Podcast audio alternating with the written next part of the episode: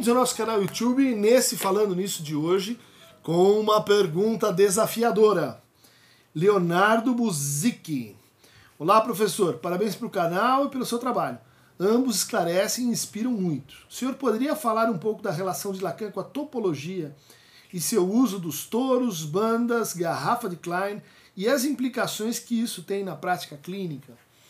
Bom, Leonardo, tua pergunta veio muito a calhar, porque de fato esse é, é o último dos modelos propriamente topológicos do Lacan eh, que nós vamos abordar aqui nessa série que começou com o estágio do espelho, depois o esquema L, que versa sobre a fala, a estrutura da fala, depois o terceiro, que é o esquema R, e sua variante, que é o esquema I, que versa sobre o estatuto da realidade na neurose, na psicose, metáfora paterna. Depois o grafo do desejo, que versa sobre a estrutura do desejo, encadeando então o imaginário, a cadeia significante, a fantasia, a demanda. E hoje nós vamos abordar o quinto modelo topológico da Lacan, que é a hipótese do touro, vamos chamar assim, e, e os seus desdobramentos para o cross cap, para a garrafa de Klein, mas basicamente esse novo tipo de topologia, chamada topologia das superfícies, que aparece num momento bastante específico da obra do Lacan. Mas só para terminar o nosso elenco topológico, a gente teria ainda, e que faz parte desse canal, o Bully vai tá aí os nossos, uh, falando nisso, sobre esse tópico, né? uh, a teoria dos quatro discursos. E o sétimo modelo, assim, mais importante, é a topologia dos nós borromianos, sobre os quais nós fizemos já também um vídeo aqui. Né? A gente teria uh, dois outros modelos que eles são, vamos dizer assim, mais lógicos do que topológicos, né? E, que é as formas da sexuação e também a lógica da fantasia ou a lógica do fantasma. Né? Bom, você me pergunta, sim, pela, eh, pela, pela topologia, eh, por onde que o Lacan teria entrado e por que, que ele precisaria desse recurso, especificamente aqui a topologia das superfícies. Né? Antes a gente tinha a, topologia da, da, das séries combinatórias, a topologia algébrica, né, que o Lacan estava usando até aqui, nos grafos, por exemplo.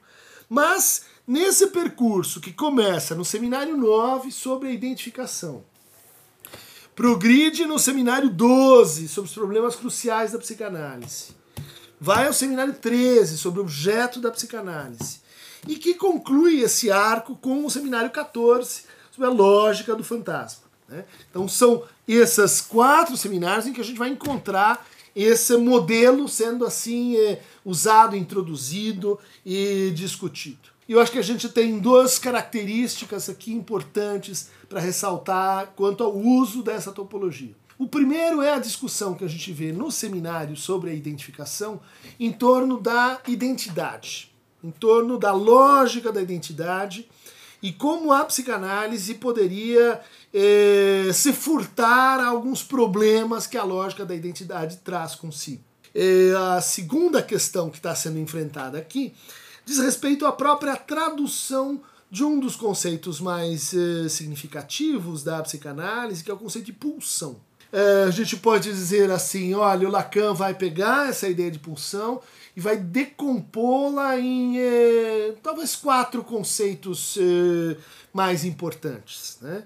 conceito de desejo, conceito de demanda, conceito primeiro de necessidade e depois de gozo, e quarto, o conceito de objeto, a causa de desejo. Essas quatro condições, elas traduzem, talvez, elas se pareiam com os quatro elementos que definiam uma pulsão para o Freud. Né? Quer dizer, fonte, né? a parte do corpo onde a pulsão se origina, uh, o trajeto que ela faz, né? o, o objetivo, o percurso que ela toma, o espaço que ela envolve no meio, onde vai aparecer o objeto, e o lugar para onde ela retorna. Então a gente tem um primeiro modelo que pode ser posto numa forma, vamos dizer, geométrica, né? em que a gente sai de um ponto e que a gente volta para o mesmo ponto. Não sabemos. se houvesse um fechamento né, em forma de círculo ou de esfera, a gente estaria então numa lógica da identidade. Né? Você parte de A e volta para A. A graça do conceito de pulsão é que ele é, envolve uh, uma noção uh, de repetição, assim, a demanda se repete, a pulsão se repete, envolve um conceito de retorno. Vamos lembrar, o desejo é retorno a traços mnêmicos de satisfação. Envolve uma noção de necessidade. Vamos lembrar, né? O gozo é aquilo que não cessa de não se inscrever, ou então que aparece como um imperativo, né? Como não cessa de se escrever, e assim por diante. E o objeto A, que tem a função de nesse retorno, nessa repetição, nessa volta, instituir uma espécie de descompasso instituir uma espécie de ânsia, de intervalo, de resto, de resíduo, em que a saída não se conecta com a chegada, e aí isso impulsiona o que? Uma nova volta. Uma nova volta da demanda. Né?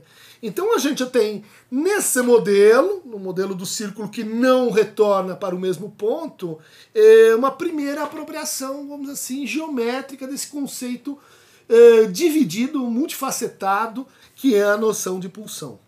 Mas vamos então agora pensar uh, como que a gente poderia traduzir eh, o processo continuado da demanda, já que ela não volta mais para o seu para o seu ponto de origem, o que acontece? Ela não se fecha, existe então uma projeção progressiva ou regressiva, como se fosse uma espiral, uma espiral que compõe as voltas da demanda. Né? E que vai se organizando, então, vamos imaginar um plano, vai se eh, organizando como um cilindro. Né? Em que uh, o ponto de retorno, não sendo idêntico, provoca um deslocamento progressivo ou regressivo. Tá?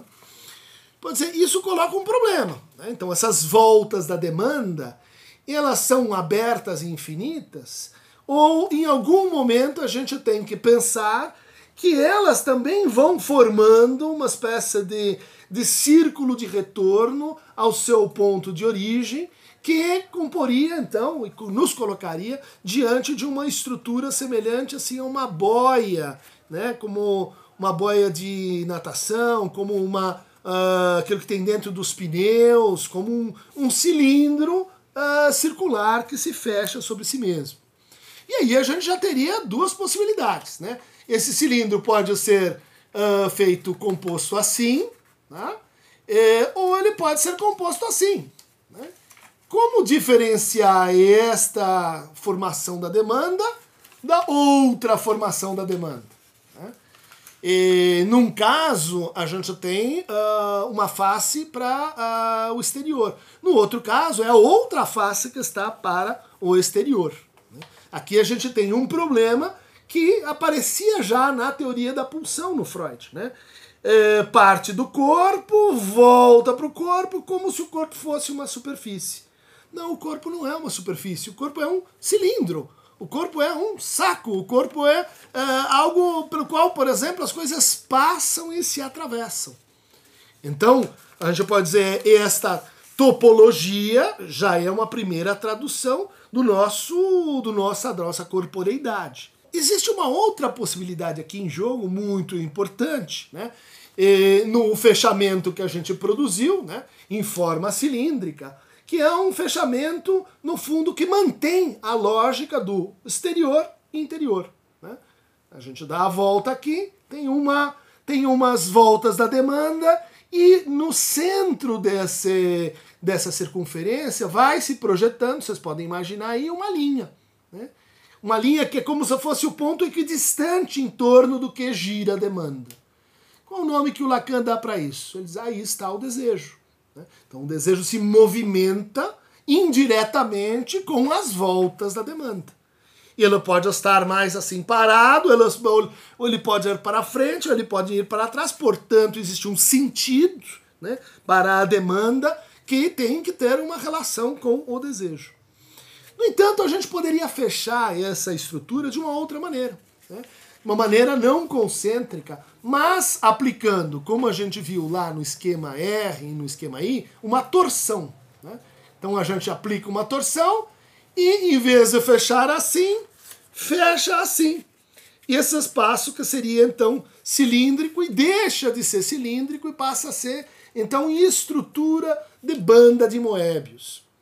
Lacan vai dizer, essa é a estrutura do sujeito. O sujeito, então, ele, com, ele, ele passa do exterior ao interior sem que a gente tenha um lugar específico onde isso acontece. Né? Por quê? Porque a torção está distribuída por todo o espaço. Agora vamos tornar a coisa um pouco mais complexa. Vamos imaginar que a gente tem um uh, touro, que é o nome desse cilindro que se fecha sobre si. Tá?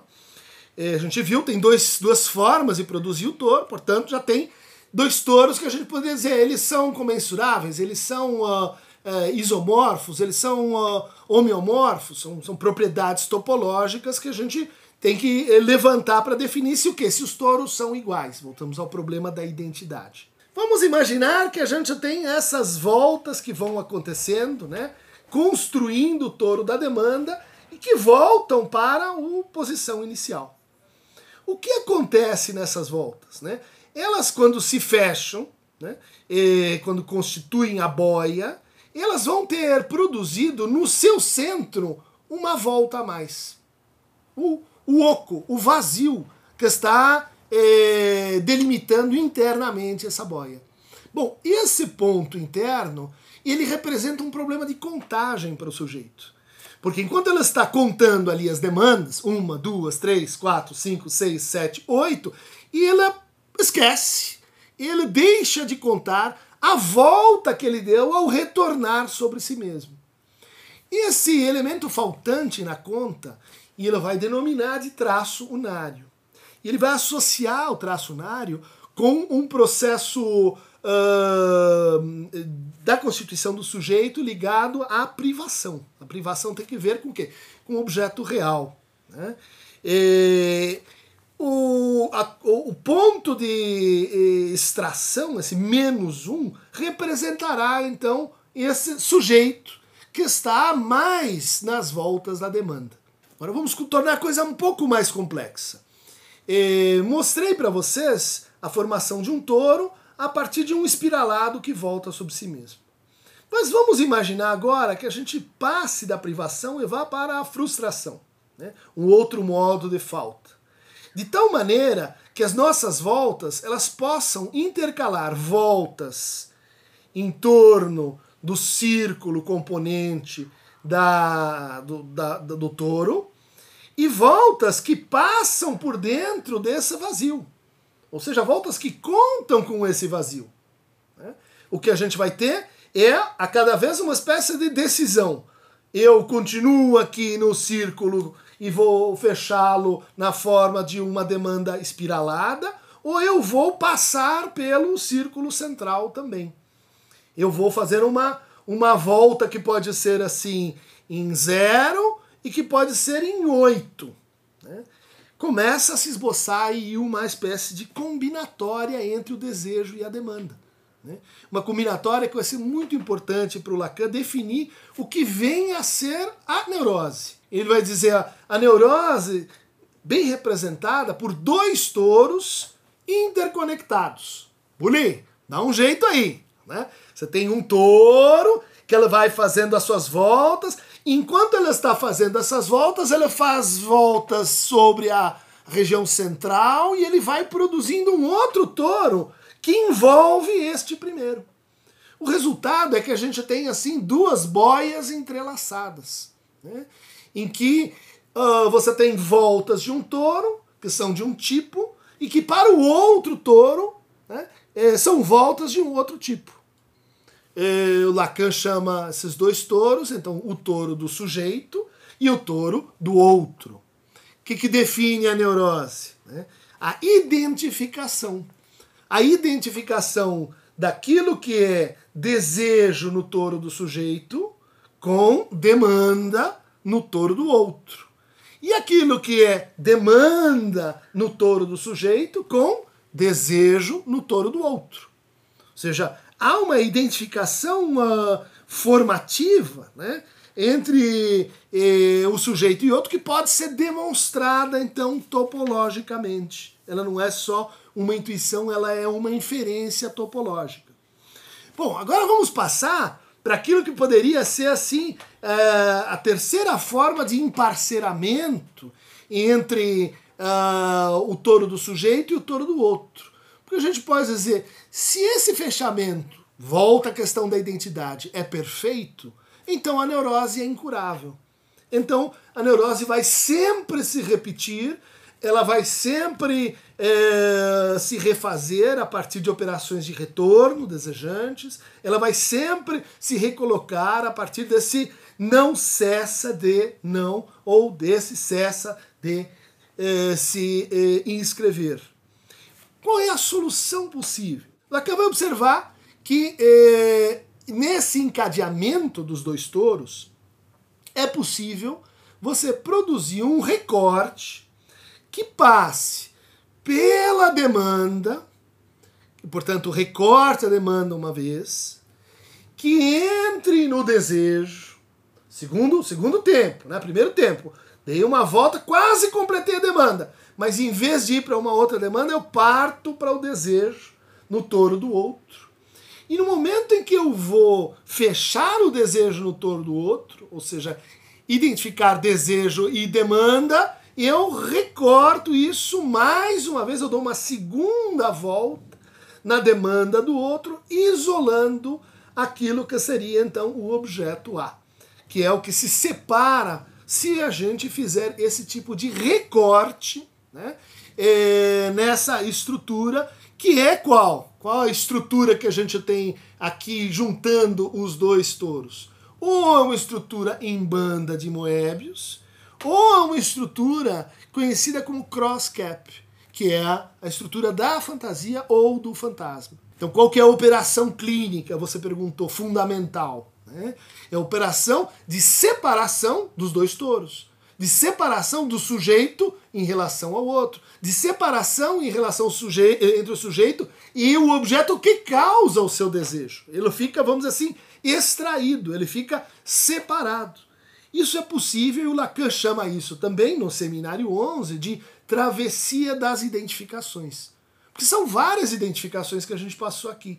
Né? Lembra que o Freud fala em identificação primária como o mais antigo laço de afeto com o outro. Né? Então, a constituição do, do touro. Ele fala em identificação com o desejo do outro, a identificação regressiva. É o que a gente chamou aqui de emparceramento dos touros ou de produção da neurose, e uh, há um terceiro tipo de identificação em relação ao qual o, Freud, o Lacan vai dizer assim, é uma identificação com traço. Ela tem um registro especial de relação com o traço, com a letra.